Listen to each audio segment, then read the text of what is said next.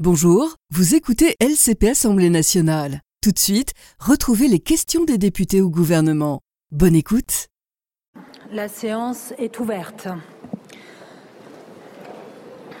Madame la Première ministre, Mesdames et Messieurs les membres du gouvernement, Mesdames et Messieurs les députés, mes chers collègues, dans la nuit du 18 au 19 novembre, à Crépole, dans la Drôme, en pleine fête de village, est survenu un drame qui endeuille et choque notre pays tout entier, plongeant chacun d'entre nous dans une infinie tristesse. Thomas, 16 ans, a été poignardé à mort. 16 autres personnes ont été blessées à l'arme blanche, dont trois grièvement. Un déchaînement de violence a fait basculer une commune française dans l'horreur. Et je veux dire, au nom de la représentation nationale, toute notre solidarité de cœur et d'esprit devant cette tragédie. Je veux saluer la dignité et la gravité de la marche blanche qui a salué la mémoire de Thomas. Il importe que justice soit rendue.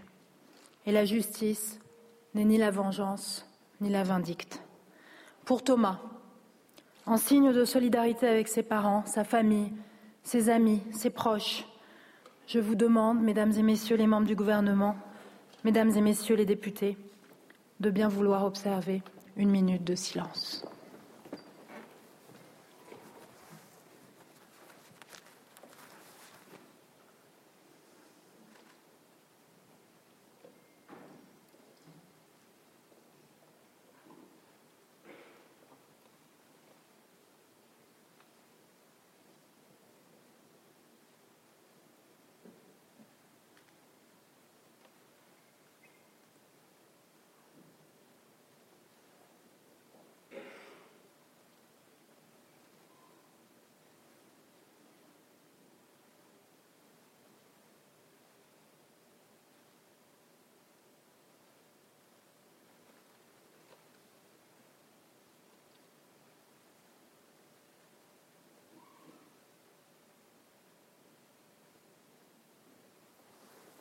Je vous remercie. La parole est à Madame la Première ministre. Merci Madame la Présidente, Mesdames et Messieurs les députés.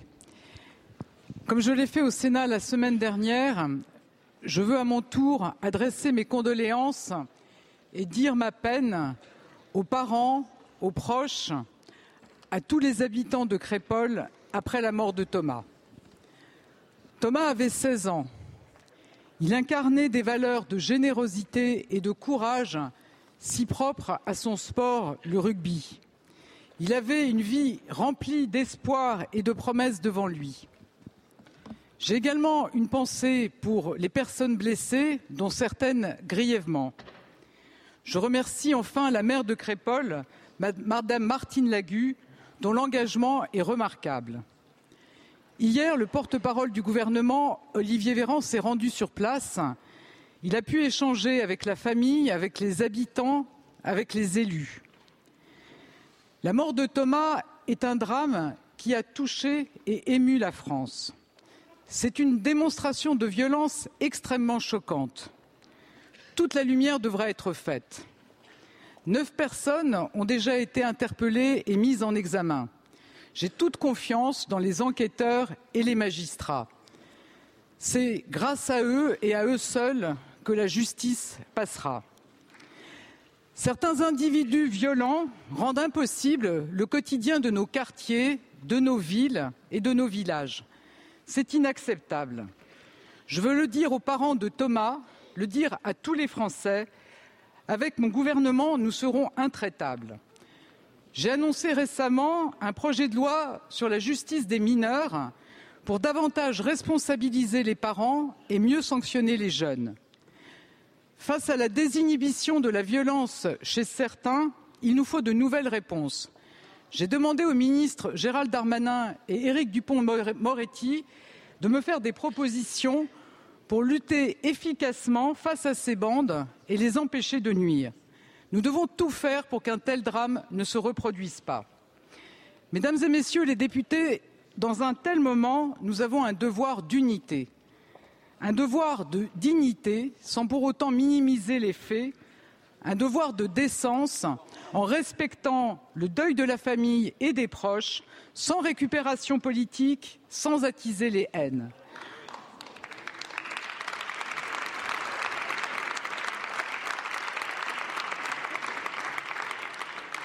Je condamne avec la plus grande fermeté les démonstrations et les actes de violence de l'ultra-droite ces derniers jours.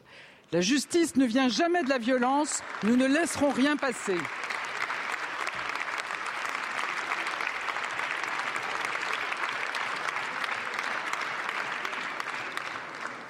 Mesdames et Messieurs les députés, toute la lumière doit être faite sur la mort de Thomas et nous y veillerons. Et vous pouvez compter sur moi et mon gouvernement pour lutter avec force et détermination contre les violences. Je vous remercie. Merci beaucoup, Madame la Première ministre.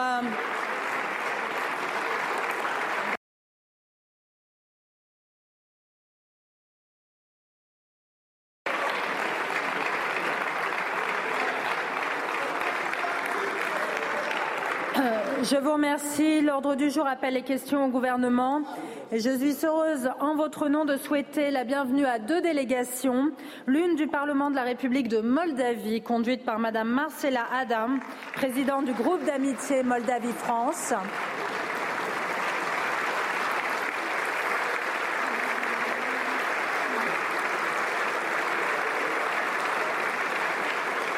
et l'autre du Parlement fédéral du Royaume de Belgique, conduite par M. Egbert Lacher, président de la section bilatérale Belgique-France.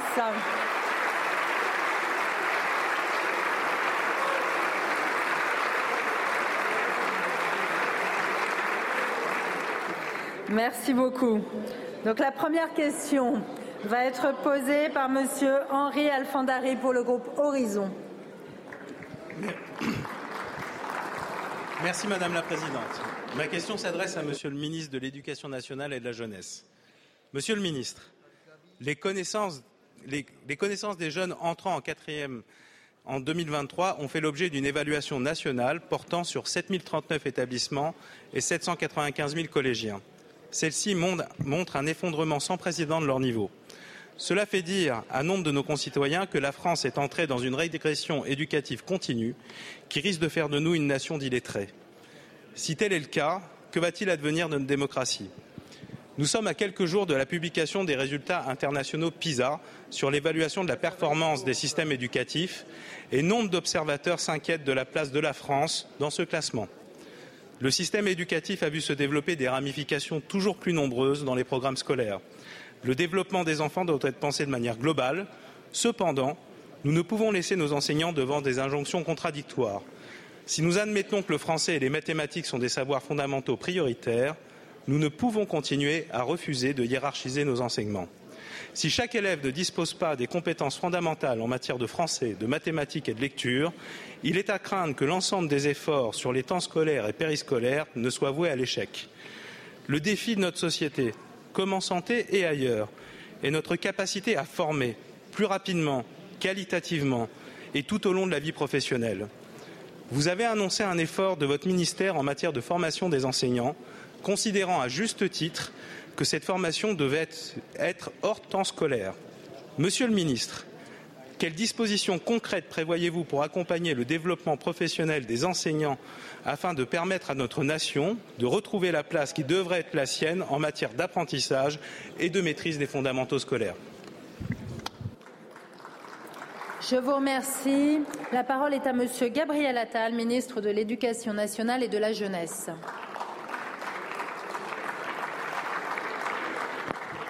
Merci Madame la Présidente, Mesdames et Messieurs les députés, Monsieur le député euh, Alfandari.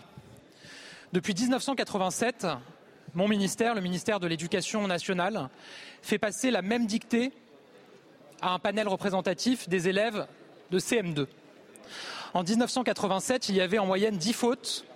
Nous sommes aujourd'hui à 20 fautes en moyenne.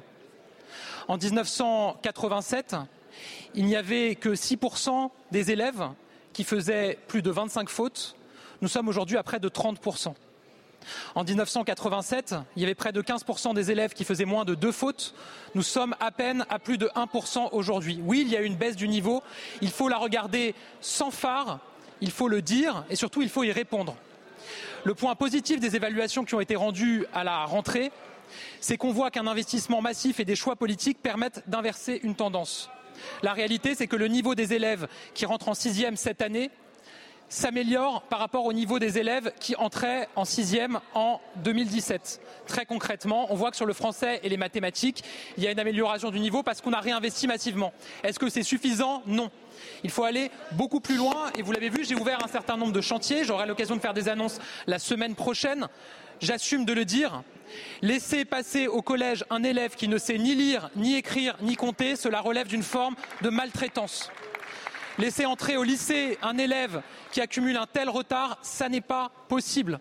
J'aurai l'occasion d'annoncer des mesures fortes sur le sujet dès la semaine prochaine. Pour cela, j'ai beaucoup échangé avec l'ensemble des acteurs éducatifs. Je veux saluer le travail qui est conduit à l'Assemblée nationale par Annie Genevard et Fabrice Le Vigoureux dans la mission qu'ils réalisent sur la question de la lecture. Oui, nous devons nous interroger, j'ai eu l'occasion de le faire, sur la place du redoublement, sur des groupes de niveau au collège pour permettre enfin de faire progresser tout le monde, sur le soutien qui est apporté à nos enseignants. Je vous donne rendez-vous la semaine prochaine pour annoncer mon plan d'élévation du niveau général. Nous le devons à nos élèves et nous le devons à notre pays. Merci beaucoup, Monsieur le Ministre.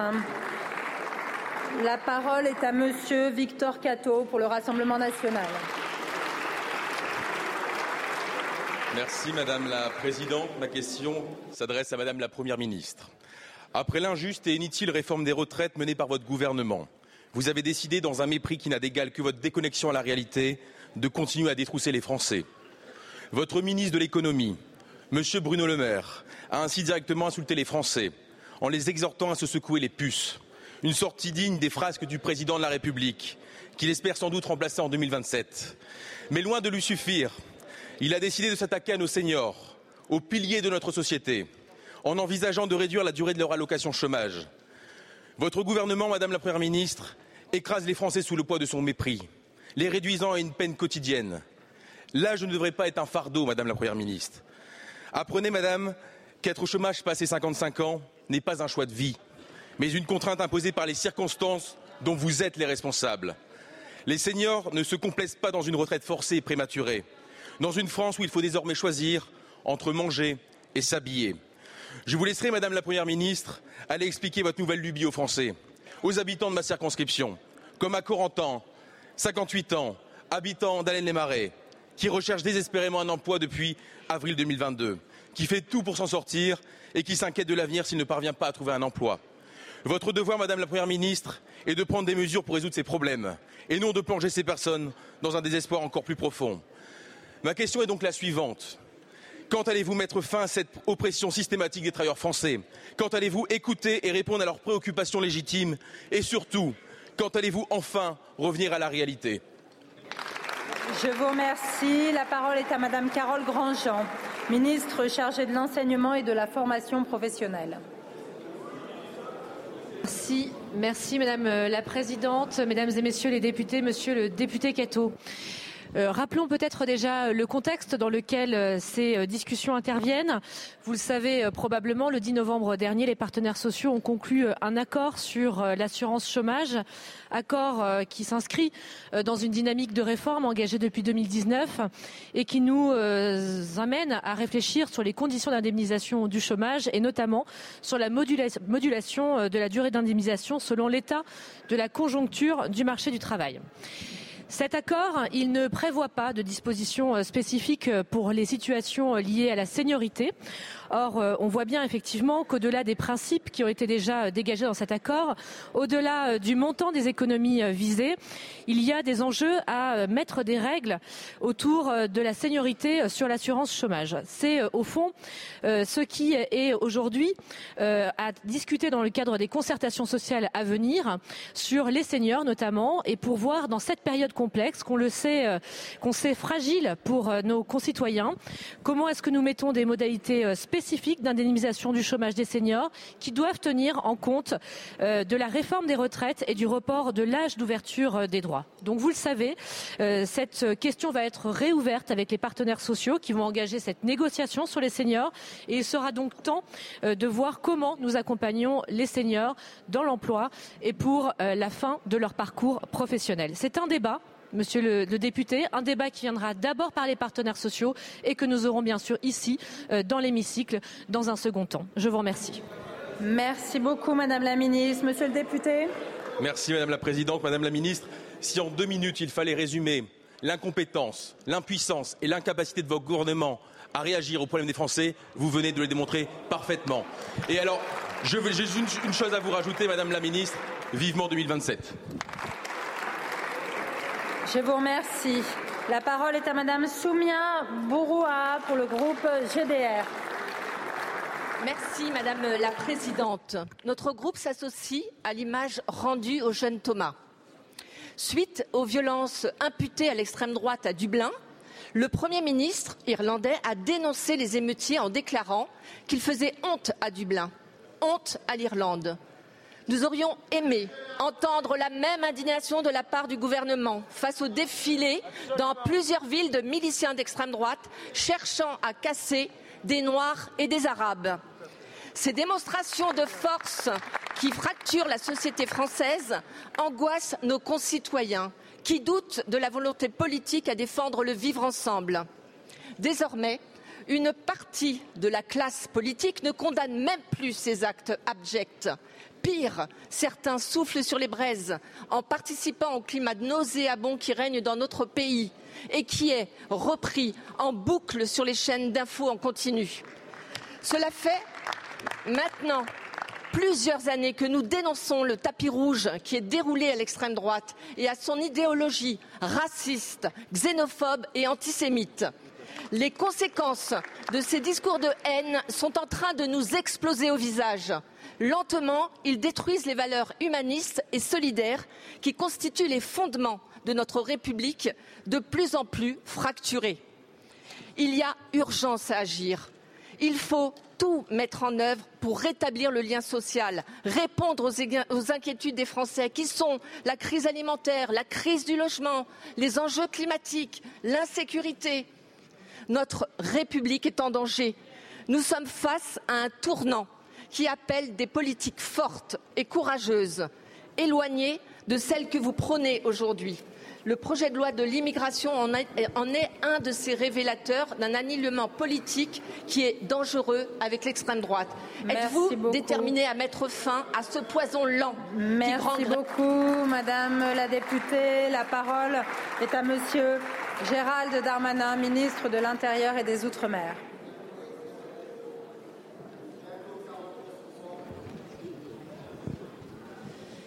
Madame la Présidente, Mesdames et Messieurs les députés, Madame la députée, vous avez parfaitement raison. Ce qui s'est passé à Romans-sur-Isère ou à Lyon ou dans d'autres lieux de France euh, est absolument scandaleux et en effet mérite une condamnation morale, politique euh, la plus forte, celle de milices d'extrême droite qui sont venus, en tout cas pour ce qui est Romans-sur-Isère, puisque c'est documenté, venus euh, en effet, comme vous l'avez très bien dit, des mots aussi difficiles, taper des Noirs, taper des Arabes, pour mettre euh, fin à ce qu'ils pensent être euh, au grand remplacement, pour reprendre leurs mots nauséabonds. Je voudrais ici saluer le travail du renseignement territorial, qui à Romans-sur-Isère a permis de documenter, puisque ces personnes ont pu être suivies, ont permis d'intervenir avant que cela n'intervienne et connaître un scénario à l'irlandaise, comme vous l'avez vous-même évoqué, et a permis de très nombreuses interpellations qui, dans les heures qu'on suivi, ont pu, grâce au service de M. Gardesso, être euh, montré en comparution immédiate avec des condamnations qui sont extrêmement fermes. Saluer également ce qu'a fait la préfecture, les policiers et les gendarmes à Lyon, où de nombreuses interpellations ont eu lieu hier suite à une manifestation sauvage de militants d'ultra-droite, d'extrême droite, qui portaient des discours fascistes, des discours racistes, des discours inacceptables. Et nous aussi, Madame la députée, nous voulons le dire. Nous ne comprenons pas pourquoi il n'y a pas de condamnation unanime de ceux qui veulent remplacer le droit par la force, de ceux qui veulent faire par des milices le travail des policiers et des gendarmes, et de ceux qui veulent faire imaginer dire et répéter qu'il y aurait une race, je mets des guillemets, supérieure à d'autres. Je peux vous assurer, Madame la députée, qu'à la demande de la Première ministre et du Président de la République, des moyens nombreux sont mis pour suivre les 1500 personnes radicalisées de l'ultra-droite, pour pouvoir les interpeller, pour engager les procédures de dissolution, comme je l'ai fait avec Génération Identitaire, comme je le ferai demain avec la division Martel qui sera présentée au prochain Conseil des ministres. Et deux autres euh, groupuscules d'extrême droite connaissent aujourd'hui des contradictoires qui permettront, je l'espère après-demain, d'être dissous. Merci beaucoup, Monsieur le Ministre. La parole est à Monsieur Benoît Borda pour le groupe Renaissance. Madame la Présidente, Madame la Présidente, mes chers collègues, ma question s'adresse à Gérald Darmanin, ministre de l'Intérieur et des Outre-mer. Monsieur le ministre, dans la nuit de samedi à dimanche, un homme de 55 ans a été tué par des coups de feu qui ciblaient le bâtiment de son domicile, rue Blanqui, à Dijon. Il est mort pendant son sommeil. C'est une nouvelle victime collatérale d'un règlement de compte dans une affaire de trafic de stupéfiants. Je me suis rendu sur place avec mon collègue Philippe Frey pour constater les faits et recueillir le sentiment des habitants du quartier. Ils sont choqués, terrorisés et désemparés. La drogue est un cancer, un cancer qui ronge notre pays. Elle tue des innocents, détruit la santé des consommateurs, vampirise des mineurs appâtés par le gain, engraisse des trafiquants qui font régner leur loi dans les quartiers, dans les rues, dans les cages d'escalier. Ils pourrissent la vie à des milliers de Français. La drogue finance des réseaux criminels, la prostitution, les ventes d'armes qui portent atteinte à la sécurité de nos concitoyens.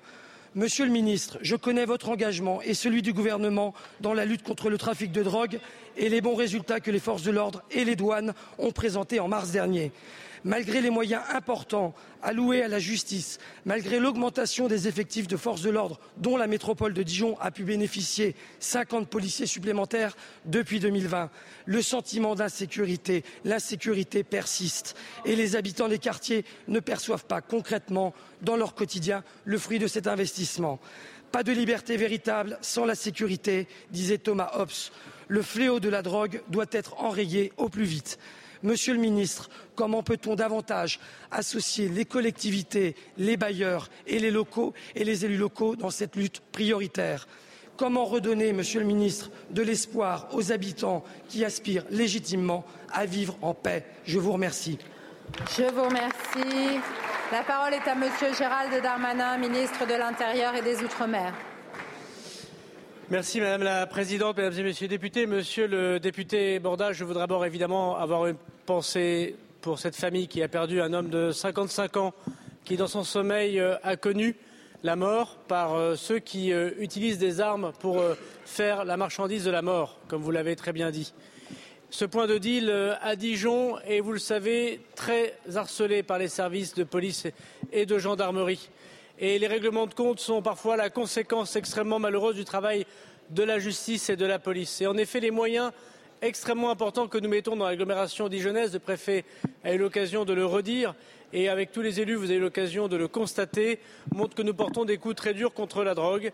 Et lorsque ces coups sont menés, une bataille de territoire euh, naît et nous devons absolument la condamner. Et c'est pour cela que j'ai décidé d'octroyer des moyens encore supplémentaires à Dijon et lutter comme nous le faisons à Villeurbanne, à Vaux-en-Velin et à Nîmes. Vous avez vu qu'il y a trois mois, des faits divers euh, similaires ont eu lieu. 30 interpellations à Nîmes deux mois plus tard, 15 interpellations à Villeurbanne, vingtaine à Vaux-en-Velin et des démantèlements complets de trafiquants, des points de deal qui n'existent plus et des trafiquants qui sont présentés devant les services du garde des Sceaux pour, je l'espère comme vous, des condamnations exemplaires. Pour lutter contre la drogue, il faut des moyens, nous en avons. Il faut une volonté, nous l'avons il faut aussi la fin de la consommation par les personnes. Car s'il n'y avait pas de consommateurs, monsieur le député, il n'y aurait pas de dealers. Et il faut tenir contre la drogue partout le même discours, celui que les consommateurs font naître les trafics. Et nous devons être intraitables contre ces consommateurs en même temps que contre ces dealers qui financent le terrorisme, qui financent le proxénétisme, et les discours que nous entendons, qui à la fois condamnent les morts de règlement de compte tout en autorisation une sorte de débat sur la consommation du cannabis, de la cocaïne, c'est évidemment inacceptable. Nous lutterons jour et nuit contre la drogue qui malheureusement gangrène nos quartiers. Merci beaucoup, Monsieur le Ministre. La parole est à Monsieur le Président Pancher pour le groupe Lyot. Madame, euh, Madame la Première ministre, nous entamons l'examen de la loi contrôle de l'immigration et renforcement de l'intégration. Je veux dire ici que lorsque l'on parle de migrants, il s'agit d'êtres humains. Un migrant, c'est un homme, un migrant, c'est une femme, un migrant, c'est un enfant. Qu'être français, c'est connaître notre histoire, que notre pays s'est construit par vagues d'immigration successives. Mon grand-père, Louis Rébusy, était italien d'origine. Cette particularité, je la partage avec Éric Ciotti et Jordan Bardella notamment. Je connais cette histoire, le mépris, les rejets et la bêtise humaine. Un rapport du préfet du Nord au début du siècle dernier expliquait que les Italiens vivaient toujours ensemble, ne parlaient pas le français, sentaient mauvais et il concluait qu'ils étaient inassimilables. Mon grand-père a combattu à Verdun et deux de ses frères sont morts pour la France. Être français, c'est défendre les valeurs de la République, c'est faire vivre sa devise liberté, égalité, fraternité. Sur la loi immigration, elle doit nous permettre d'être plus efficaces et plus justes. À Lyotte, nous sommes pour le réalisme. Nous ne voulons ni angélisme ni extrémisme.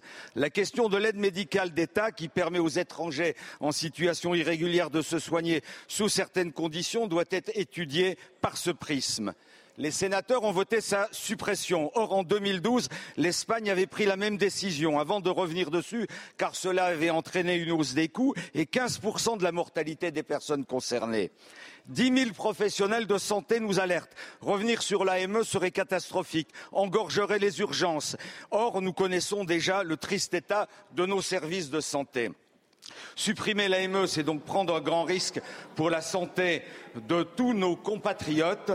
Quelle est la position précise de votre gouvernement sur cette question? Elle est importante, Madame. Merci beaucoup, Monsieur le Président. La parole est à Madame la Première ministre. Merci Madame la Présidente, Mesdames et Messieurs les députés, Monsieur le Président Bertrand Pancher.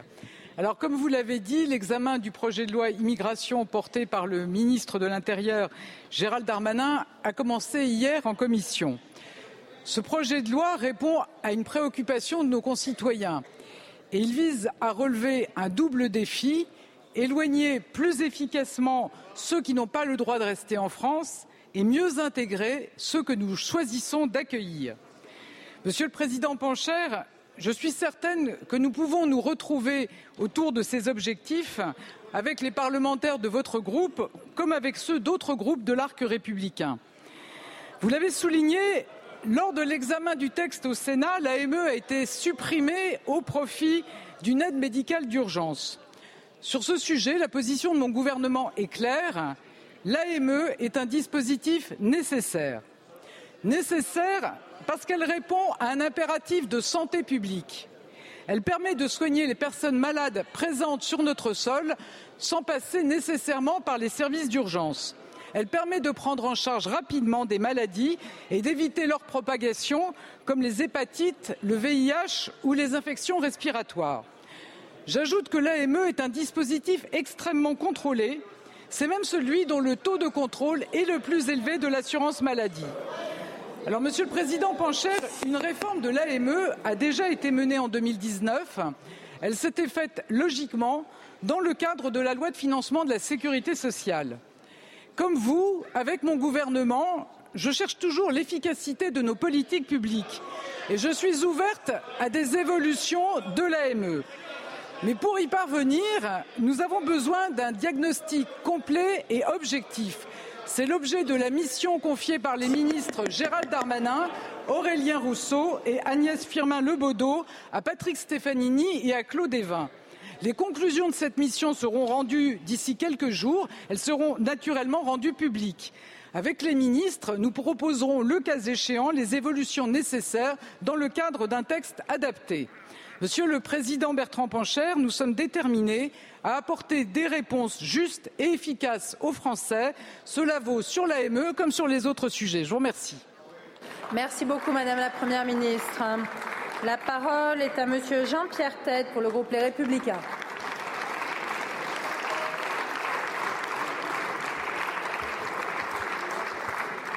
Madame la Présidente, chers collègues, ma question s'adresse à Madame la Secrétaire d'État à l'enfance.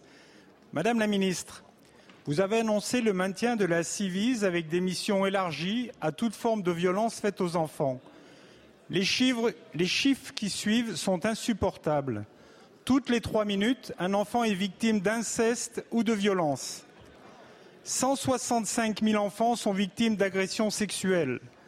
À l'échelle d'une classe, cela représente un enfant sur cinq. 80% des, agressions sont intrafamiliales et 50% des victimes disent ne pas avoir été soutenues par leurs propres parents. Pardonnez ma franchise, mais ces chiffres donnent envie de vomir. Madame la Première ministre a lancé un plan contre les violences envers les enfants. Passons maintenant de la parole aux actes. Des actes, il en existe dans ma circonscription du Forêt, dans la Loire, où l'association Espace, autour de Madame Lydie Pevel, fait un travail remarquable pour repérer des enfants victimes d'agissements monstrueux. Espace a reçu une subvention de 50 000 euros en 2022 que vous avez supprimée en 2023, plongeant les bénévoles dans un profond désarroi. Ma question est simple. L'association Espace peut-elle de nouveau toucher cette subvention pour continuer à sauver des enfants victimes d'inceste et de violence?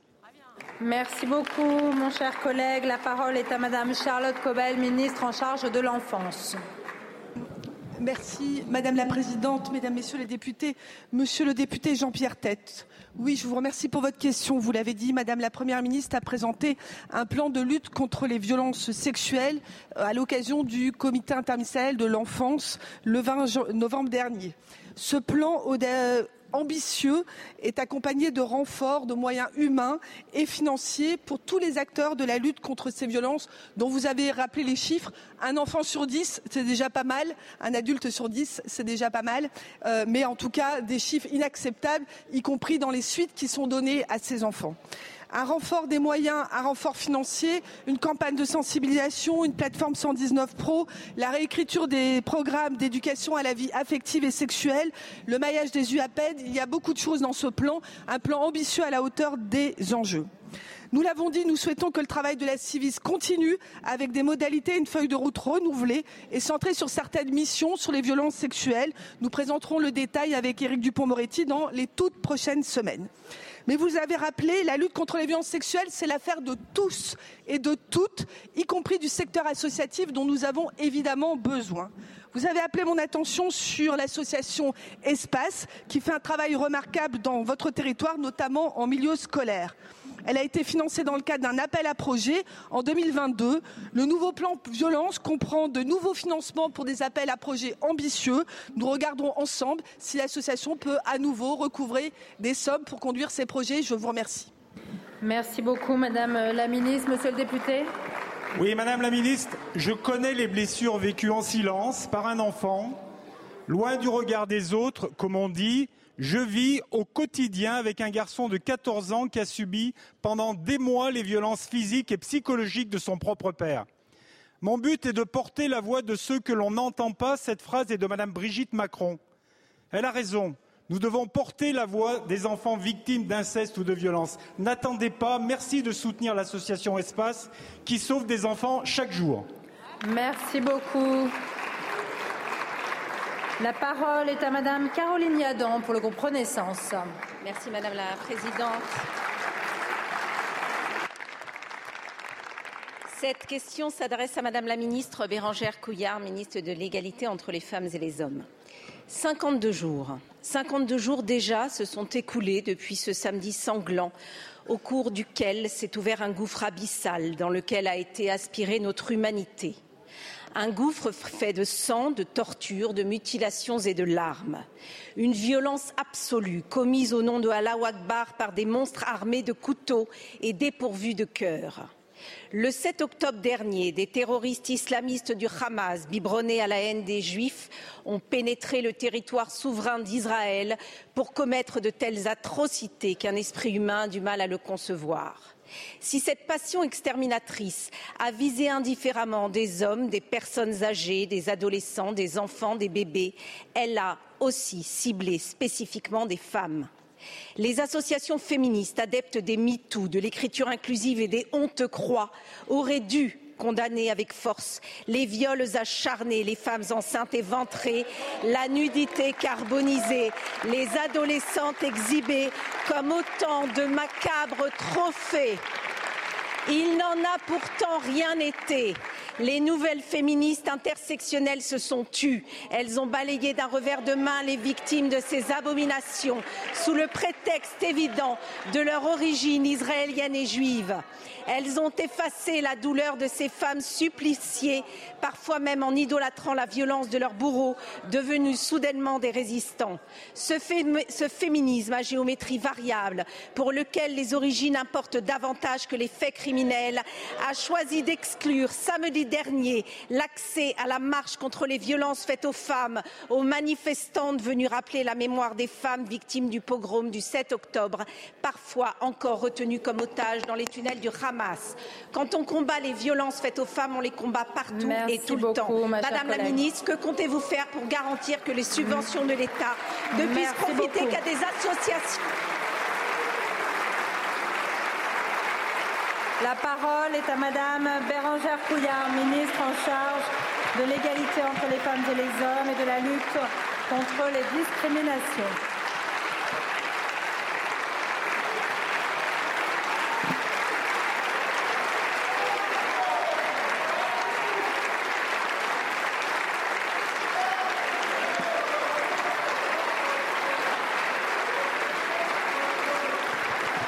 Merci beaucoup, mes chers collègues. Madame la ministre. Merci, Madame la Présidente. Mesdames et Messieurs les députés, Madame la députée Yadan. Ce qui s'est passé en Israël est abominable. Des femmes ont été violées, ont été mutilées, elles ont été torturées. Le viol est une arme de guerre, laissant de nombreuses femmes et filles psychologiquement traumatisées. Souvent, la violence sexuelle n'est pas simplement perpétrée par des soldats solitaires, mais s'apparente à une tactique de guerre délibérée. La violence sexuelle déplace, terrorise, détruit des individus, des familles et des communautés entières, atteignant des niveaux de cruauté inimaginables à l'égard de femmes de tout âge. Ces horreurs, qu'elles aient eu lieu en Israël, où de nombreux cas de viol ont été rapportés le 7 octobre dernier, en Ukraine, au Soudan ou dans le reste du monde, je les ai condamnées et je les condamne ici fermement. Vous évoquez, Madame la députée, tout particulièrement la manifestation du 25 novembre. Pourquoi a-t-elle été créée? Pour lutter contre les violences faites aux femmes. C'est un combat qui est universel. Et je dénonce de nouveau, de nouveau ici l'instrumentalisation qui en a été faite. Madame la députée, on ne trie pas les violences en fonction des conflits, des individus ou des nationalités. Je m'oppose fermement à toute forme de récupération. C'est là que la diplomatie féministe a toute son importance. Tous les conflits rappellent la nécessité de la mise en œuvre de l'agenda femmes, paix, sécurité. Il reconnaît que la participation des femmes aux mécanismes des résolutions des crises et de stabilisation est indispensable et a un impact positif sur la paix. 104 États membres des Nations Unies ont déjà adopté ce plan d'action. Au niveau national, Madame la députée, vous me posez plus particulièrement la question des subventions aux associations. Sachez que les projets soumis à ces subventions doivent s'inscrire pleinement dans les orientations de mon ministère et je suis évidemment extrêmement vigilante à ce que les associations partagent nos valeurs universelles et donc elles seront soutenues que si elles partagent ces valeurs universelles. Merci beaucoup, Madame la ministre.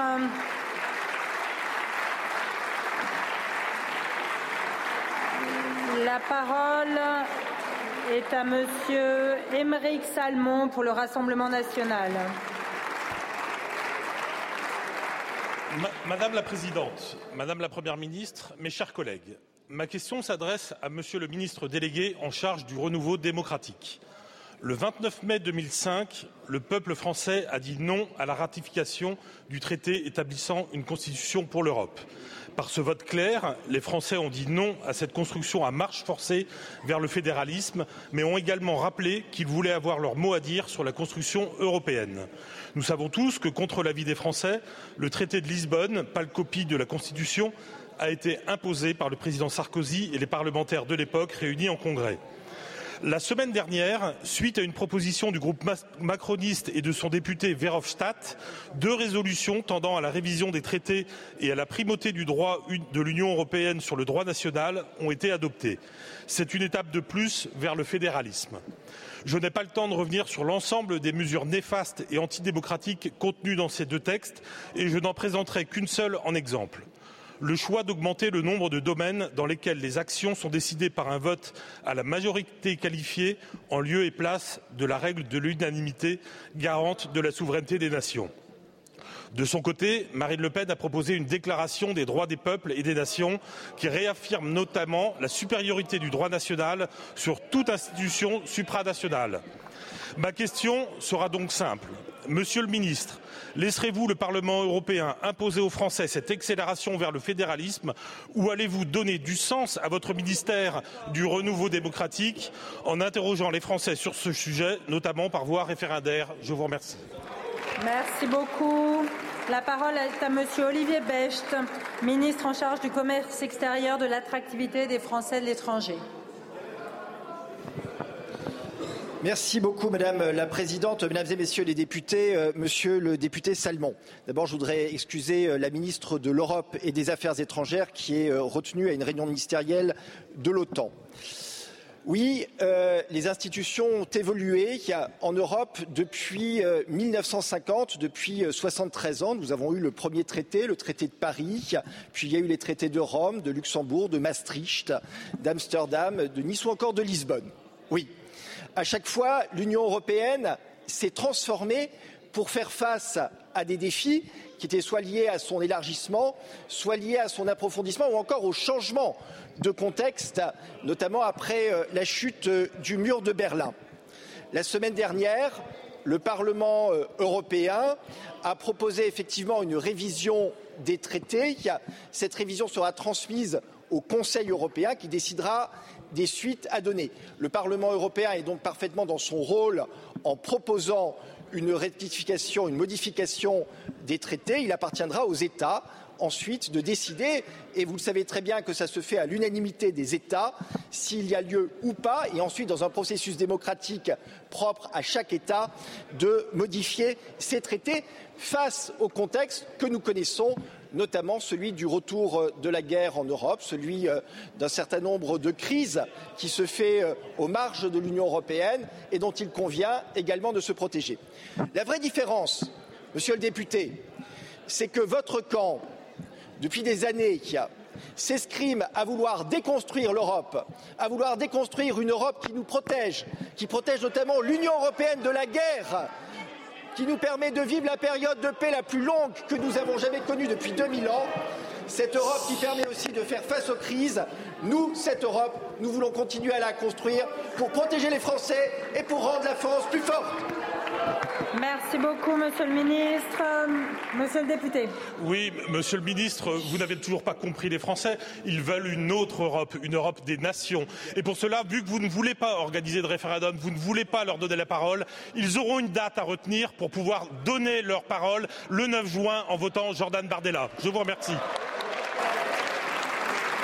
Je vous remercie. La parole est à Monsieur Arnaud Legal pour le groupe La France Insoumise. Madame la Présidente, merci. Ma question est à la ministre des Affaires étrangères. Il y a quelques jours, 18 anciens ambassadeurs de France ont appelé à un rééquilibrage de notre diplomatie au Proche-Orient. Ils déplorent que la seule réponse au massacre injustifiable commis par le Hamas soit une guerre totale, un cauchemar humanitaire, des bombardements indiscriminés et disproportionnés ayant fait à Gaza 13 000 morts civiles, dont 5 300 enfants. Il s'inquiète d'une politique que le ministère euh, français des Affaires étrangères a lui-même qualifiée de terreur, opérée par les colons cisjordanie occupés avec le soutien du gouvernement israélien. À Gaza, la trêve en cours, prolongée de 48 heures à ce stade, a permis la libération d'otages. Nous partageons notamment votre immense soulagement après la libération de trois otages mineurs franco-israéliens. Mais c'est insuffisant au regard de la souffrance des familles. Cette trêve a également permis enfin la livraison d'aide humanitaire, mais c'est insuffisant au regard des immenses besoins. Le 9 novembre, le président de la République a appelé un cessez-le-feu. La ministre des Affaires étrangères a elle-même dit dimanche La France considère qu'il faut une trêve qui permette d'aboutir à un cessez-le-feu. Ces paroles sont bienvenues. Mais pour qu'elles soient entendues et suivies des faits, il faut des actes. Que fait la France concrètement pour contribuer à ce cessez-le-feu?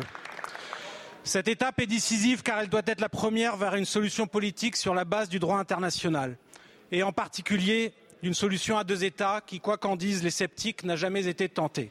Il faut que la diplomatie française soit au rendez-vous de son histoire et de la paix. Je vous remercie. La parole est à monsieur Olivier Becht, ministre en charge du commerce extérieur, de l'attractivité des Français de l'étranger. Merci beaucoup, euh, Madame la Présidente, Mesdames et Messieurs les députés, Monsieur le député Le Gall. Permettez-moi à nouveau d'excuser euh, l'absence de la ministre de l'Europe et des Affaires étrangères retenue euh, à une réunion ministérielle de l'OTAN. Permettez-moi aussi de me réjouir, comme vous, du retour de ces trois enfants, Erez, Sahar et Ethan. Néanmoins, notre joie est contenue puisque nous pensons euh, toujours aux cinq Français qui sont euh, portés disparus et qui euh, probablement sont encore otages du Hamas. Et sachez que nous ne ménageons aucun effort pour les rendre à l'affection de leur famille. La France n'abandonne aucun de ses concitoyens. La position de la France est constante. Elle n'a pas évolué depuis quasiment les débuts de la Ve République, monsieur le député. Nous avons toujours été favorables à une situation à deux États, qui est la seule qui permette à deux peuples de vivre en paix et en sécurité côte à côte. Nous ne ménageons pas les efforts de la diplomatie française en ce moment même sur le terrain pour faire en sorte que la trêve humanitaire que nous appelons depuis des semaines et qui a permis, monsieur le député, la libération euh, des otages, que cette trêve puisse être prolongée et que cette trêve puisse déboucher sur un cessez-le-feu qui lui-même permettra de réengager le processus politique qui permettra à deux États de vivre en paix et en sécurité. C'est tout le sens, monsieur le député, de l'engagement de la diplomatie française. Je vous remercie, monsieur le ministre. Monsieur le député. Je crains que cette voix ne soit pas assez entendue car elle n'est pas suivie d'actes forts. Et donc euh, je rappelle que j'appelle à, marcher pour la paix, la justice et à un cessez-le-feu permanent à l'appel de nombreuses associations, ONG, syndicats, partis politiques ce samedi à 14h. Merci. Je vous remercie. Je voudrais passer euh, la parole à Monsieur Bruno Mulienne pour le groupe démocrate. Merci Madame la Présidente. Mes chers collègues, ma question s'adresse à Madame la Ministre déléguée chargée des personnes handicapées. Madame la Ministre, pour commencer, je voudrais associer notre groupe à la douleur de la famille et des proches du jeune Thomas que nous partageons. Depuis six ans, nous agissons pour soutenir les professionnels du secteur du handicap. La mission d'accompagnement des travailleurs en ESAT vers des parcours professionnels s'est ainsi considérablement renforcée ces dernières années. Le projet de loi plein emploi voté il y a deux semaines permettra aux travailleurs handicapés en ESAT de bénéficier de l'essentiel des droits individuels et collectifs des salariés. Par ces mesures, nous offrons aux personnes en situation de handicap la possibilité de s'autodéterminer et facilitons leur recherche d'emploi en milieu ordinaire. J'ai cependant été alerté, Madame la Ministre, notamment par Estia 78, du fait que mon département des Yvelines est l'un de ceux les moins bien dotés en foyer de vie ou médicalisés pour personnes en situation de handicap. Leur inquiétude que je partage est grande sur l'avenir des établissements qu'ils gèrent avec, et vous le savez, professionnalisme et dévouement. Je sais, Madame la Ministre, que vous n'en doutez absolument pas. Cependant, en faisant converger les droits des travailleurs des ESAT vers ceux des salariés, le gouvernement fait peser sur ces établissements le financement de ces dispositifs qu'ils auront du mal à supporter. Dans les Yvelines, pour les 16 établissements d'Estia 78, c'est un déficit de près de 400 000 euros annuels qui est envisagé. Un risque de fermeture n'est donc pas à exclure, ce qui rendrait les personnes qui y travaillent sans accompagnement et sans emploi. Ainsi, Madame la Ministre, quelles solutions le gouvernement compte-t-il mettre en place pour répondre à ces inquiétudes et ainsi garantir dans les Yvelines comme ailleurs la pérennité de l'accompagnement par le travail des Français en situation de handicap Je vous remercie. Merci beaucoup, mon cher collègue. La parole est à Madame Fadila Katabi, ministre en charge des personnes handicapées. Merci bien, Madame la Présidente, Mesdames et Messieurs euh, les députés, Monsieur le député Millienne. Vous mettez effectivement le droit sur un vrai, sujet, à savoir la transformation du modèle des ESAT. Pourquoi celle-ci est-elle nécessaire? En fait, nous avons mis fin à une véritable injustice sociale en alignant les droits des travailleurs des ESAT sur ceux des salariés. Grâce au projet de loi plein emploi, vous l'avez dit, désormais ces travailleurs pourront bénéficier par exemple de la prime transport, d'une complémentaire santé ou encore d'une prime exceptionnelle, ce qui n'était pas le cas jusqu'à présent. Cela, bien sûr, a un impact financier sur ces établissements. C'est la raison pour laquelle, avec euh, Olivier euh, Dussopt, nous avons lancé une mission IGAS-IGVF qui nous permettra de refonder le système de financement tout en continuant bien sûr de garantir la qualité de l'accompagnement des personnes en situation de handicap au sein bien sûr de ces établissements. J'en profite bien sûr pour saluer la qualité du travail qui est mené par l'ensemble des professionnels du secteur. Nous avons pu encore le constater hier avec euh, Marc Fesneau dans le Loir-et-Cher où nous étions en déplacement. Notre gouvernement entend les inquiétudes et agit. 21 millions d'euros ont été versés dans un premier temps en, partie via le fonds d'aide à la transformation des ESAT. En effet, ces établissements doivent se transformer en véritables outils de montée en compétences pour faciliter les parcours vers le milieu ordinaire. Nous attendons désormais les conclusions justement de la mission pour pouvoir garantir leur soutenabilité financière sur la durée. Vous l'aurez compris, monsieur le député, nous avons amélioré la situation sociale des personnes en situation de handicap qui travaillent en ESAT, eh bien, nous sommes en train de travailler sur la, leur situation financière pour faire en sorte, bien sûr, que le modèle puisse être pérennisé. Je vous remercie. Merci beaucoup, Madame la Ministre. La parole est à Monsieur Guillaume Garot pour le groupe Merci. socialiste. Merci, Madame la Présidente. Monsieur le ministre de la Santé, l'association UFC Que Choisir a déposé un recours pour inaction de l'État face à la désertification médicale qui ne cesse d'avancer. 6 millions de Français sont sans médecin traitant, 9 millions de Français vivent dans un désert médical. Concrètement, c'est votre médecin qui part en retraite et qui n'est pas remplacé. Ce sont des mois et des mois pour avoir un rendez-vous chez le spécialiste et ce sont des listes entières de dentistes qui ne prennent plus de patients. C'est ça la réalité. Alors, depuis des années, l'État a enchaîné des mesures d'incitation pour nos médecins, avec des chèques à la clé pour s'installer là où on a besoin d'eux. Peine perdue. Ça n'a rien réglé, ça coûte un pognon de dingue, comme dirait le président de la République, et les inégalités d'accès aux soins se sont aggravées. Monsieur le ministre, le temps est venu de réguler l'installation et l'exercice médical comme ça se fait pour les pharmaciens, pour les kinés, pour les infirmières, pour mieux répartir nos forces médicales à l'échelle du territoire national. Car, je vous le dis, notre santé ne peut pas dépendre de notre code postal. Monsieur le ministre de la Santé, la majorité, le gouvernement se refuse à cette régulation. Alors ce recours de que choisir Bien, c'est simplement euh, l'expression de l'incompréhension des Français devant l'incapacité du gouvernement à résister au corporatisme. Monsieur le ministre de la Santé, notre groupe de travail transpartisan a fait des propositions très précises sur les déserts médicaux pour sortir des politiques qui ne marchent pas. Monsieur le ministre, quand allez-vous accepter enfin d'y travailler? Je vous remercie. Je vous remercie. La parole est à Monsieur Aurélien Rousseau ministre de la Santé et de la Prévention. Madame euh, la Présidente, Mesdames et Messieurs les députés, euh, Monsieur le ministre euh, Garot. Inaction quand le président de la République euh, décide dès 2018 de lever le numerus clausus et que nous et que nous et que nous formons aujourd'hui 10 000 médecins alors que nous en formions 3 500 dans les années 90. Inaction quand, pour permettre de recruter et de fidéliser dans les hôpitaux, la Première ministre annonce fin août l'augmentation de 25% du travail des professionnels de santé à l'hôpital la nuit Inaction quand 80% de la population de notre pays est couverte par une communauté professionnelle territoriale de santé.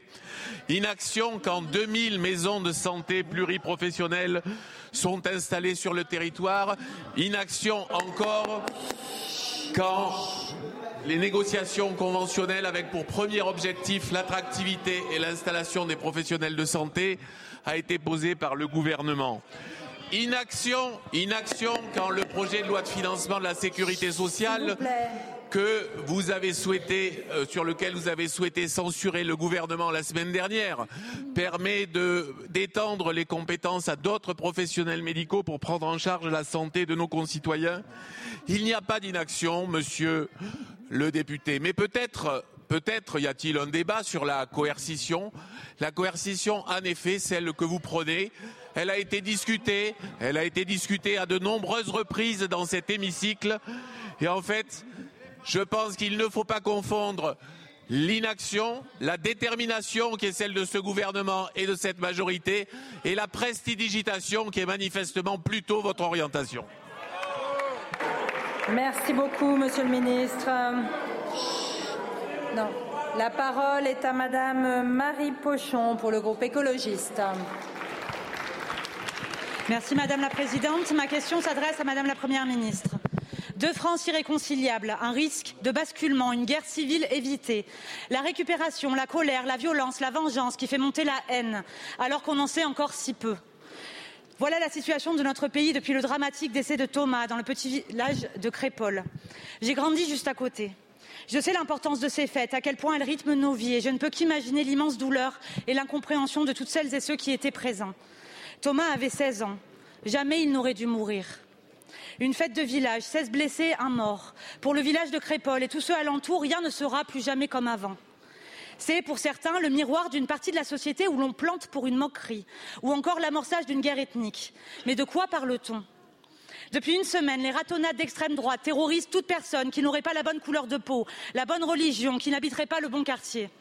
Ce qui se répand, c'est la haine, des noms qu'on jette en, en pâture impunément, les représailles et la vengeance aveugle, c'est du racisme, de l'islamophobie. La vérité, Madame la Première ministre, c'est que cette haine qui se répand, c'est l'aboutissement de tant d'échecs et que la promesse républicaine n'a plus de valeur parce que vos, politiques l'ont affaiblie. Elle n'est qu'un joli discours masquant la fracture territoriale, le sentiment d'être toujours relégué pour toutes les jeunesses de France. L'ordre, l'ordre, l'ordre peinent à masquer la jeunesse mise au pas du SNU, les 49-3, les ministres devant la justice, les bras tendus à l'extrême droite et les manifs pour rien. Alors oui, je sais, les promesses n'engagent que ceux qui y croient. Mais la promesse républicaine n'est pas une petite promesse. C'est la garantie de notre vivre ensemble, le fondement de ce que nous sommes. Et à Crépole, tout comme à la monnaie, on a souvent l'impression qu'elle n'est pas faite pour nous. Elle devrait être votre seul cap. Vous avez failli. Quand allez-vous enfin prendre vos responsabilités? Je vous remercie. La parole est à Monsieur Olivier Véran, ministre en charge du renouveau démocratique et porte-parole du gouvernement. Merci Madame la Présidente, Mesdames et Messieurs les députés, Madame la députée Marie Pochon. Sincèrement, en écoutant votre question, j'ai peur que vous soyez en train de passer à côté de quelque chose qui se passe dans notre pays. J'ai peur, Madame Pochon, que vous n'ayez pas été euh, à l'écoute de ce que vous et moi avons entendu hier lorsque nous étions dans la Drôme. Vous n'étiez pas avec moi lorsque j'ai rencontré les habitants de, de Crépole et la famille de Thomas, mais vous étiez avec moi dans cet établissement, dans ce lycée, au sein duquel vous avez eu deux peurs qui se sont exprimées. La peur de la jeunesse de Crépole de voir euh, les amis euh, des assaillants de Thomas entraîner des représailles à leur encontre et effectivement la peur des habitants du quartier de la Monnaie qui n'ont rien à voir avec les assaillants, sinon qu'ils portent peut-être des patronymes ou qu'ils habitent dans le même quartier et qui ont peur à leur tour de subir des représailles de la part d'une partie des habitants. Madame Pochon, quand on parle, quand on parle de risque de basculement de la société, évidemment ce que nous ne souhaitons pas et ce contre quoi nous luttons avec détermination, c'est lorsqu'il euh, apparaîtrait qu'il y aurait comme deux France qui se feraient face et qui ne seraient plus capables de communiquer, et quand on serait dans la généralisation. Je laisse cela, Madame la députée, aux extrêmes. Je laisse cela aux extrêmes. Vous ne pouvez pas faire le lien dans la question que vous posez, vu la douleur des familles, vu la douleur et la peur que nous avons ressenti dans la Drôme, vu la nécessité que la République soit à la hauteur et que la cohésion nationale soit la meilleure réponse à apporter à la haine, vous ne pouvez pas faire le lien dans votre question avec des choses telles que le 49.3 ou le SNU. Madame la députée, ce que la population nous demande, c'est de montrer que l'État est ferme, que l'autorité républicaine est là, que nous sommes capables d'agir sur les inégalités et l'État de droit est fort. Et j'étais hier avec le procureur qui a pu répondre aux interrogations et aux inquiétudes de la population. La justice passera. Jamais une intervention aussi groupée n'a été aussi bien réalisée dans des délais aussi courts. Neuf personnes ont été arrêtées en moins de trois jours. Les chefs d'accusation retenus par le procureur sont passibles pour l'auteur de l'assassinat présumé de la peine de prison à perpétuité. C'est cela que la population a besoin d'entendre et ce que dit la première ministre tout à l'heure et ce que dit à l'envie et à raison monsieur le ministre de l'Intérieur que nous luttons contre ces bandes armées qui sèment la, paix, la pagaille et la terreur dans nos villes et dans nos campagnes. Merci monsieur le ministre. Madame la députée. Monsieur le ministre, la promesse républicaine, ça n'est pas que l'ordre, l'ordre et l'ordre. Je vous remercie. La parole, s'il vous plaît, un peu de calme. La parole est à Monsieur Emmanuel Lacresse pour le groupe Renaissance. Merci Madame la Présidente. Monsieur le ministre de l'Industrie, ma question sur la réindustrialisation de notre pays euh, j'y associe euh, Guillaume Casparian, député de Chartres, d'où vous revenez de la célébration la semaine dernière, en présence du président de la République, d'un investissement de plus de 2 milliards d'euros d'un groupe médical international qui montre euh, le succès de la politique d'attractivité de l'investissement. Choose France, qui est évidemment le produit de la mobilisation des acteurs locaux, cela va de soi, mais aussi la simplification administrative, la suppression de la CVAE et la fourniture d'une énergie décarbonée bon marché, celle de notre énergie nucléaire dont le régulateur a encore dit récemment qu'elle pourrait être fournie à des prix contenus par l'énergéticien national. Mais vous lancez aussi la semaine de l'industrie, vous l'avez fait hier, qui valorisera l'enseignement professionnel et en particulier les lycées professionnels. Et le ministre des Finances se trouvait il y a quelques jours encore en Nouvelle-Calédonie pour sécuriser la poursuite de la production de nickel de notre industrie automobile européenne a tant besoin. Ma question porte précisément sur la décarbonation des 50 sites les plus émetteurs de CO2. Vous avez signé en effet les 50 conventions qui détonnent les détails et la quotité pour chaque site de l'aide qui leur sera apportée et en particulier dans deux axes quel sera le rythme et euh, l'effort qui sera consenti en particulier pour le passage à la biomasse des sites charbonniers, je pense à Saint-Avold, mais aussi à la transformation du sel à Dombasle, et également le deuxième axe, celui de l'hydrogène. Car euh, pour décarboner la chimie et la sidérurgie dans la vallée de la Moselle ou celle de la il faudra euh, des ressources considérables à la fois pour produire l'hydrogène vert et aussi le transporter. Dans cette mesure, nous attendons, Monsieur le Ministre, un effort décisif, notamment pour la recherche, y compris pour les universités comme celle de Lorraine. Notre industrie lourde est devant une étape décisive face aux doctrines de la décroissance. C'est le socle de notre prospérité. Merci.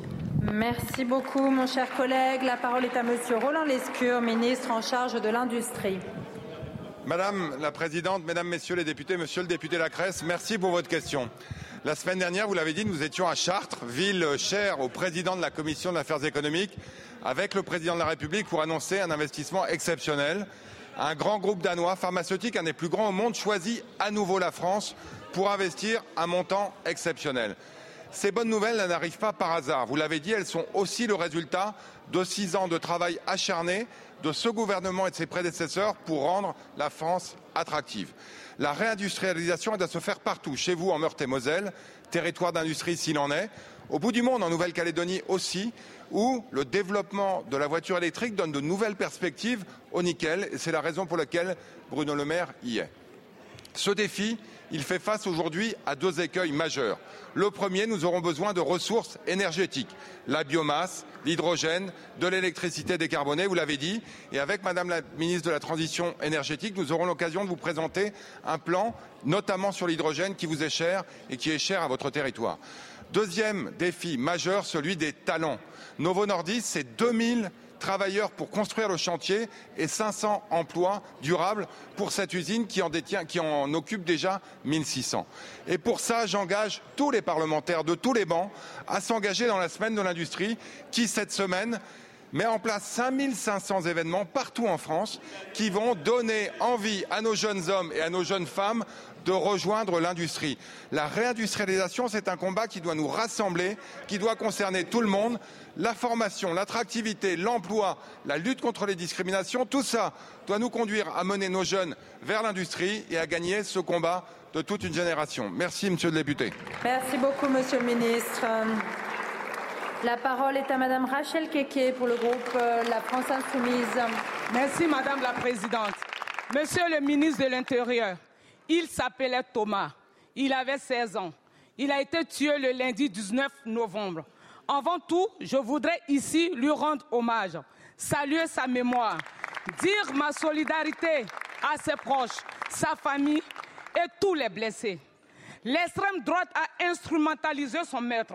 Des expéditions vengeresses ont été lancées à Romans sur Isère, à Lyon, à Grenoble et à Rennes. Un seul a été franchi. Qu'avez-vous fait pour protéger nos concitoyens de ces bandes néo-nazis qui menacent, qui agressent, qui terrorisent? Monsieur le ministre de l'Intérieur, l'heure est grave. Quelles questions poser? Quels mots utiliser? Quels faits décrire? Pour enfin vous faire réagir Faut-il vous rappeler les croix gammées taguées sur les murs de nos villes? La profanation des tombes juives et musulmanes, les ratonnades et les meurtres racistes. Monsieur le ministre, nous vous allaitons depuis des mois sur ces ministres privés. Que font les services de renseignement? Expliquez-nous. Comment les agresseurs de romans sur Isère ont-ils eu accès à la liste des suspects? Les dissolutions judiciaires ne suffisent pas. Fermez les locaux fascistes. Arrêtez de s'aimer la confusion. L'extrême droite est antisémite, islamophobe et raciste. Pour nous, les choses sont claires. Si eux, la République doit être fracturée, pour nous, elle doit rester unie. Je vais finir par un message très fort, surtout pour les jeunes. Nos origines sont une richesse. Tenons notre ligne. Si eux, ils divisent, Merci, alors Madame la nous... Merci beaucoup. La parole est à Monsieur Gérald Darmanin, ministre de l'Intérieur et des Outre-mer.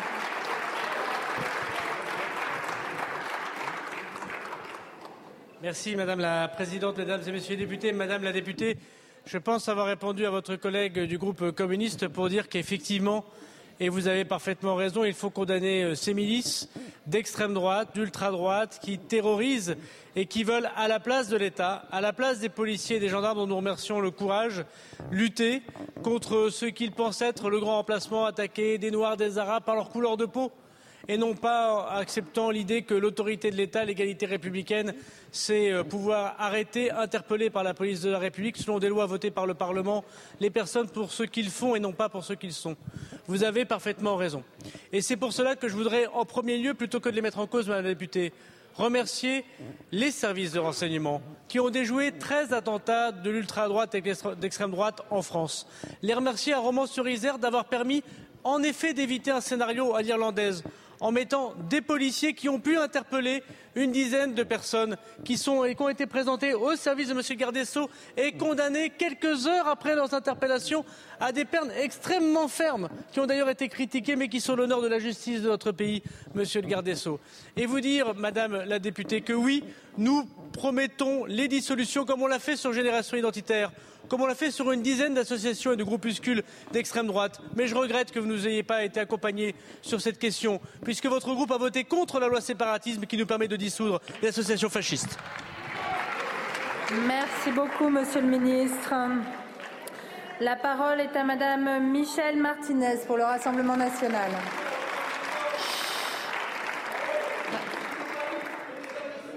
Madame la Présidente, ma question s'adresse à Monsieur le ministre de la Justice. La barbarie se déchaîne dans notre pays et la liste des victimes s'allonge. De l'utilisation d'armes de guerre à celle des couteaux de cuisine, cet ensauvagement n'épargne plus aucun endroit en France, que l'on soit chez soi ou à l'école, au supermarché, à la campagne ou à la ville. Partout s'installe une terreur quotidienne, mais vous restez plutôt prompt à dénoncer la légitime indignation de l'opposition que les auteurs de ces faits. Nos vies sont donc plus que jamais en sursis. En témoignent les assassinats de Thomas, Lola et Enzo, la mort tragique de Sokayana, Fayed et d'un homme de 55 ans, victime des trafics de drogue, ou encore l'agression de deux retraités il y a deux jours à Ambroise. L'autorité légitime de l'État ne fait plus peur. Mais rien d'étonnant lorsque l'on sait que l'un des agresseurs présumés de Thomas a été condamné à une amende de 200 euros pour port d'armes, alors que l'article L 317-8 du CSI prévoit une amende de 15 000 euros et un an d'emprisonnement.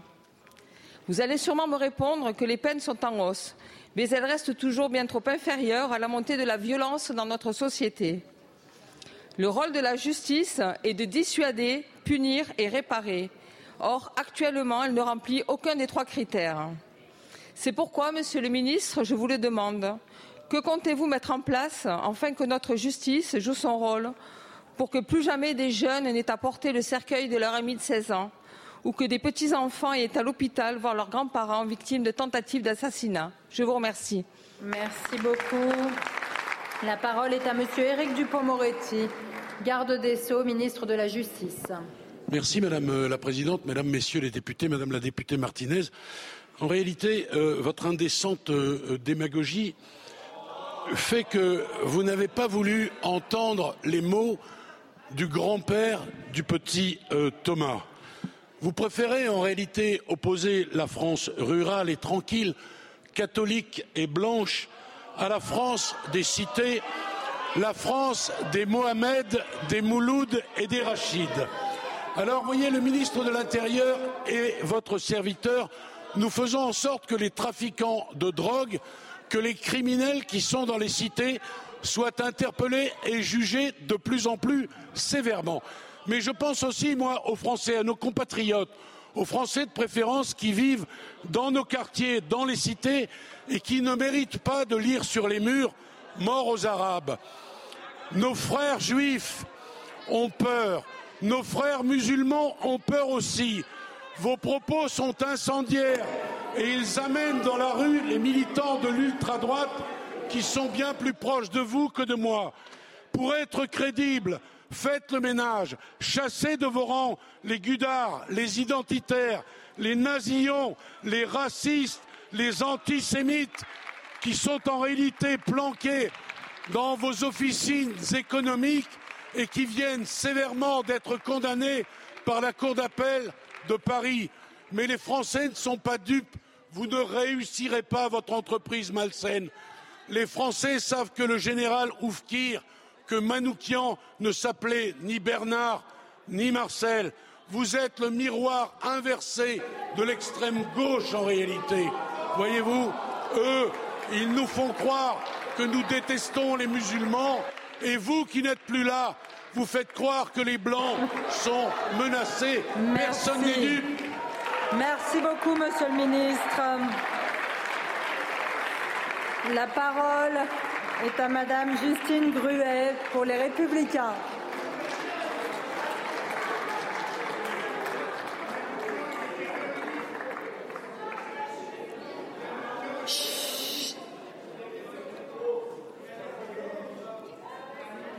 Allez-y, ma chère collègue, il n'y a pas de micro. Merci. C'est bon. Merci Madame la Présidente. Je pense que ma question aurait pu intéresser les députés du Rassemblement national. Madame la Première ministre, ces derniers jours, des milliers de nos concitoyens ont été destinataires d'un avis de taxe d'habitation. Recevoir un courrier de l'administration fiscale n'a rien d'étonnant, me direz-vous. Ce qu'il est plus, c'est que des enfants en aient été destinataires. Comment en est-on arrivé à cette situation ubuesque? Eh bien, parce que l'administration a décidé de tout automatiser en confiant la gestion des impôts locaux à la plateforme Gérer mes biens immobiliers. Les contribuables auraient donc commis des erreurs en renseignant leurs données. Or, il ne s'agit pas là d'un simple bug informatique qui aurait généré des erreurs à la marge, mais bien d'un problème plus profond et plus grave, révélateur d'une dérive d'hypercentralisation déconnectée de tout bon sens. Oui, les Français font face à de vraies difficultés dans leur démarche, que l'administration entretient et amplifie. Notre pays détient le bien triste record du niveau d'impôts, de taxes et de cotisations le plus élevé d'Europe. Et pourtant, nos services publics sont de moins en moins efficients, de moins en moins présents dans nos territoires. Nos compatriotes n'ont plus d'interlocuteurs en face d'eux. Et malgré leur bonne volonté, ce ne sont pas les agents des, des maisons France Service qui seront en capacité de tout régler.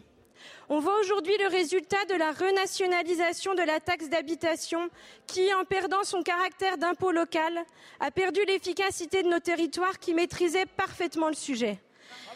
Madame la Première ministre, ma question est la suivante. Quand allons-nous enfin en finir avec cette technocratie qui se pose en nouvelle classe dirigeante, prenant des décisions déconnectées de la réalité de nos concitoyens et aboutissant à des situations surréalistes? Le pouvoir décisionnel de l'administration fait reculer celui de nos élus de terrain. Êtes-vous prête à redonner à chacun son rôle et du sens dans leurs missions respectives? Merci beaucoup. La parole est à Madame Olivia Grégoire, ministre en charge des petites et moyennes entreprises, du commerce, de l'artisanat et du tourisme. Merci Madame euh, la Présidente. Madame la députée Gruet, je vous prie d'excuser l'absence de Bruno Le Maire qui est en Nouvelle-Calédonie. Mais, vous Mais je suis là. Et je me permets de vous apporter une réponse. Effectivement, et très clairement, Bruno Le Maire l'a dit ainsi la semaine passée, il ne s'agit pas d'un bug de la plateforme Gérer mes biens immobiliers, mais bel et bien d'une erreur dans un processus qu'on peut qualifier d'industriel je rappelle quand même 39 millions de foyers fiscaux, 24 millions de propriétaires, 4 millions d'avis de taxes d'habitation sur les résidences secondaires émis chaque année. Euh, je, me permets, quand je dis il ne s'agit pas d'un bug de la plateforme, c'est que euh, ça n'est pas euh, une erreur sur laquelle on peut se défausser en disant la machine a mal géré.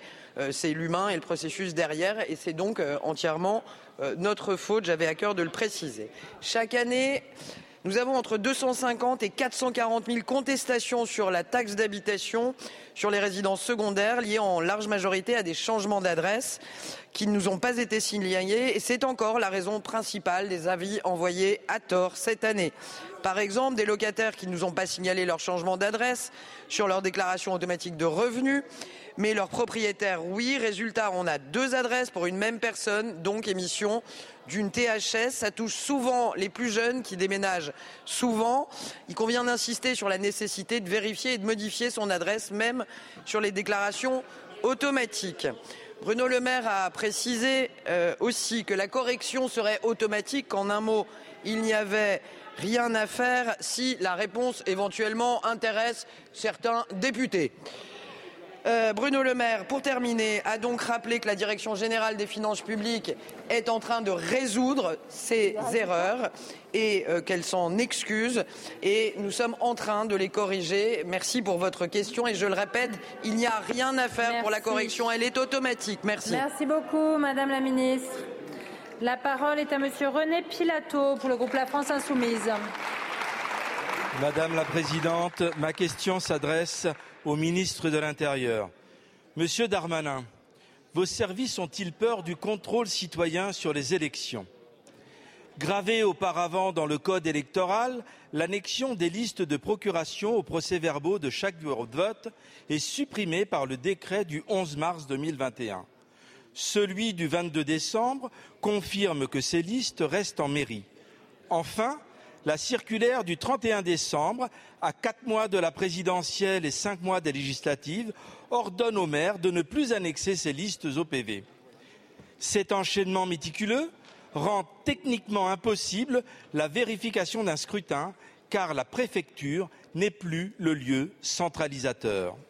En dix jours, délai imparti pour faire un recours, prendre rendez-vous dans les 22 mairies de ma circonscription est quasi impossible.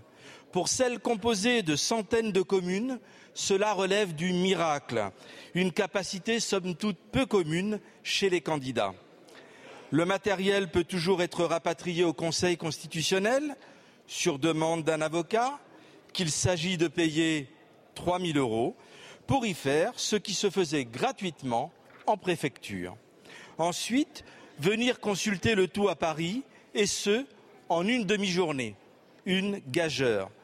Monsieur Darmanin, pourtant nous l'avons fait pour ma circonscription de Charente. sur 134 procurations manuscrites, 64 n'existaient pas.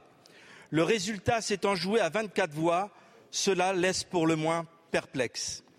Monsieur le ministre, des personnes malhonnêtes en ont profité pour tricher. Triche en Charente, erreur de bulletin dans les bureaux de l'Ariège, profession de foi non distribuée un peu partout. Bref, comment comptez-vous corriger le tir aux élections européennes de Merci. juin afin d'éradiquer ces pratiques qui abîment un peu plus beaucoup. notre démocratie? Merci. La parole est à Gérald Darmanin, ministre de l'Intérieur et des Outre-mer.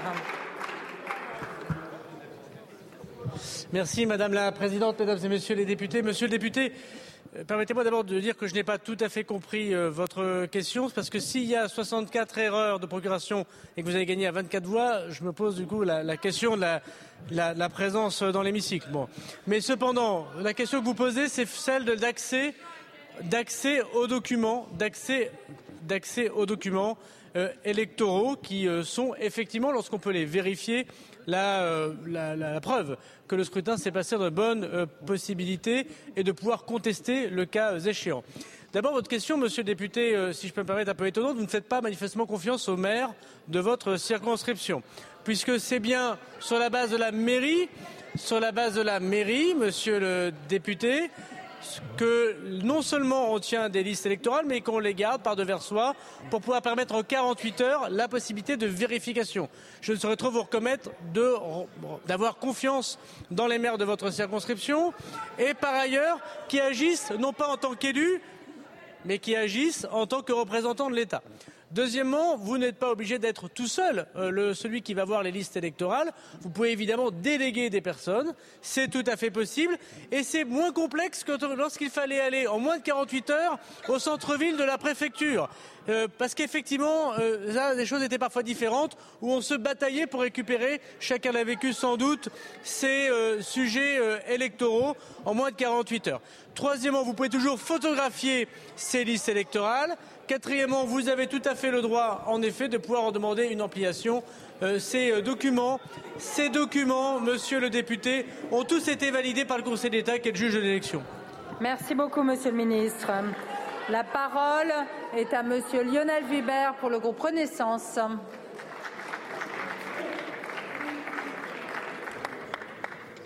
Vous m'entendez? Oui. Merci Madame la Présidente. Ma question s'adresse à Monsieur le ministre de l'Intérieur. Aujourd'hui, devant vous, je souhaite rendre hommage à Alan, ce jeune Ardennais de 17 ans qui a fait preuve d'un courage exceptionnel lors de l'attaque au couteau en Irlande la semaine passée. En effet, le 17 novembre dernier, Alan, élève de terminale au lycée des métiers de Bazeille, en stage dans un restaurant de Dublin, a été témoin d'une violente attaque à l'arme blanche. Aidé d'un livreur brésilien, Alan est parvenu à désarmer l'agresseur, se blessant alors assez légèrement aux mains et au visage. Au cours de cette attaque, cet homme a ainsi poignardé cinq personnes, dont trois enfants. L'un des trois enfants et une enseignante ont d'ailleurs été grièvement blessés. Armé de son courage et au péril de sa propre sécurité, l'intervention d'Alan a probablement permis d'éviter le pire. À n'en pas douter, Alan est un, héros. Sitôt les événements, le président de la République Emmanuel Macron et le ministre de l'Éducation nationale Gabriel Attal ont appelé le jeune lycéen pour le remercier au nom de la patrie. Député des Ardennes, il était pour moi une évidence de citer devant vous ce jour le courage et le sang-froid exceptionnel dont Alain a fait preuve et lui témoigner la reconnaissance de la représentation nationale ici réunie. Nelson Mandela disait Le courage n'est pas l'absence de peur, mais la capacité de vaincre ce qui fait peur.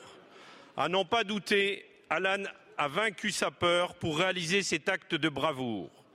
À l'instar de Mamoudou Gassama, ce jeune Malien de 22 ans, qui en 2018 a sauvé un enfant de 4 ans suspendu dans le vide, en escaladant la façade d'un immeuble parisien, ou encore de ces quatre élèves du lycée Mayol de Perpignan, qui, le 30 mars 2023, ont sauvé de la noyade une mère et son jeune fils, nous pouvons être fiers de cette jeunesse courageuse, Merci. responsable et solidaire. Merci beaucoup, Monsieur le mon ministre, cher collègue. Merci beaucoup.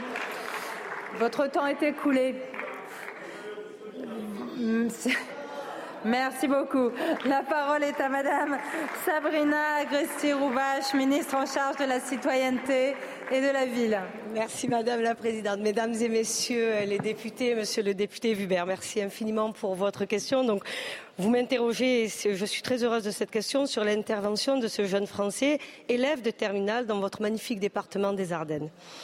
Par son courage, Alan a permis, et permettez-moi juste aussi de, rappeler, a permis d'arrêter un homme dangereusement armé à Dublin il y a quelques jours. Vous l'avez rappelé, le président de la République et le ministre de l'Éducation nationale et de la jeunesse ont pu lui témoigner la sincère reconnaissance de la patrie pour son courage. Je vous remercie de me donner l'occasion de saluer à mon tour et au nom du gouvernement son action héroïque. Elle fait l'honneur de la République. Face à une situation critique, Alan, avec son jeune âge, a démontré une détermination sans égale, agissant avec calme et altruisme. Cet acte de bravoure nous rappelle notre chance d'avoir une jeunesse engagée, une jeunesse qui n'hésite pas à prendre des risques au nom des principes de solidarité. À travers Alan, c'est cette jeunesse courageuse que je souhaite saluer et mettre en avant aujourd'hui. Comme d'autres jeunes avant lui, Alan incarne l'engagement républicain. C'est à ce titre que je souhaite le rencontrer prochainement au ministère de l'Intérieur avec le ministre de l'Intérieur et vous-même et tous les parlementaires qui voudront bien se joindre à nous pour lui rendre hommage. Le ministre de l'Intérieur a déjà prévu de le décorer. Et moi, je vous propose autre chose. Un, certain nombre de médailles existent dans notre pays et je souhaite que nous puissions travailler ensemble avec les deux chambres travailler à la création d'une distinction spécifique pour notre jeunesse, pour saluer, pour mettre en valeur les valeurs de la citoyenneté, puisque je suis en charge de ce magnifique sujet, les valeurs de la République et nos valeurs universalistes. Et donc, j'ai envoyé l'invitation dans l'hémicycle et je vous attends donc au ministère de l'Intérieur. Je vous remercie. Merci beaucoup, Madame la Ministre. La séance des questions au gouvernement est terminée. La séance est suspendue. Vous venez d'écouter Les questions au gouvernement, un podcast proposé par LCP Assemblée nationale chaque mardi. À bientôt.